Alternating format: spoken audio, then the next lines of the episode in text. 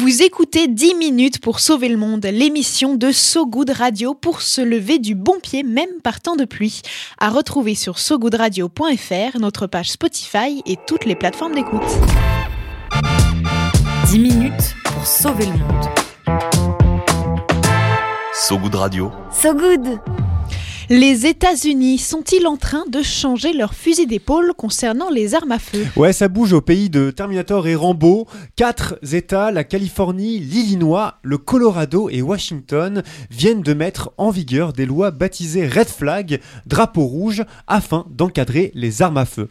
En cause, les 655 fusillades de masse qui ont eu lieu sur le sol américain en 2023.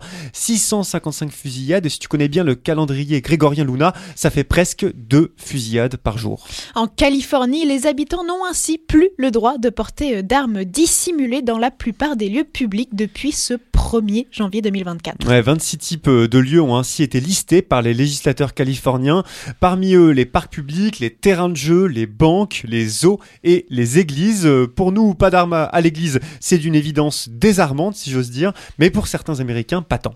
D'ailleurs, la loi californienne n'est pas passée sans difficulté. Ouais, un juge l'a déclaré anticonstitutionnel, mais c'était sans compter la Cour d'appel fédérale qui a invalidé sa décision le samedi 30 décembre, une victoire inédite pour la Californie, car la gun culture est forte aux US.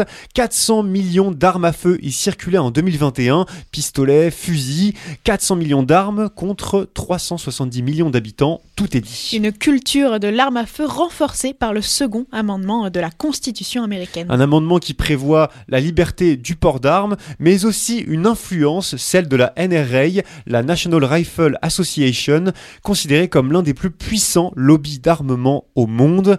Pour toutes ces raisons, le choix de la Californie, de l'Illinois, du Colorado et de Washington est d'autant plus étonnant.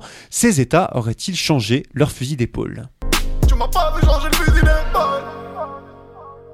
Ah, tu m'as pas vu changer le fusil d'épaule. Vu changer le fusil d'épaule. Parfois, changer son fusil d'épaule, euh, c'est bien, pas pour trahir euh, ses promesses, ça SCH il le dit bien, mais pour éviter d'autres fusillades, oui. Dans l'Illinois, c'est la vente des armes d'assaut semi-automatiques type AK-47 qui vient d'être interdite, ainsi que les chargeurs de plus de 10 cartouches. Et ce n'est pas fini, dans l'état de Washington désormais, un délai d'attente de 10 jours vient d'être imposé. 10 jours de latence entre l'achat et la récupération de l'arme en question, ainsi qu'une formation obligatoire en sécurité pour son propriétaire. Quant au, au Colorado, il vient d'interdire les armes dites fantômes, celles qui peuvent être fabriquées chez soi à l'aide de pièces livrées en kit. Des armes souvent sans numéro de série, intraçables donc. En réponse à cet encadrement des armes à feu, plusieurs groupes pro-armes ont lancé des actions en justice, arguant que les lois en question violaient le second amendement. En attendant la décision de la justice, euh, reste que l'encadrement des armes à feu par plusieurs États américains dans un pays pro-gun est un premier signe encourageant, que même dans un pays où les enfants ont des pistolets Hello Kitties et Action Man, on peut encore changer son fusil d'épaule.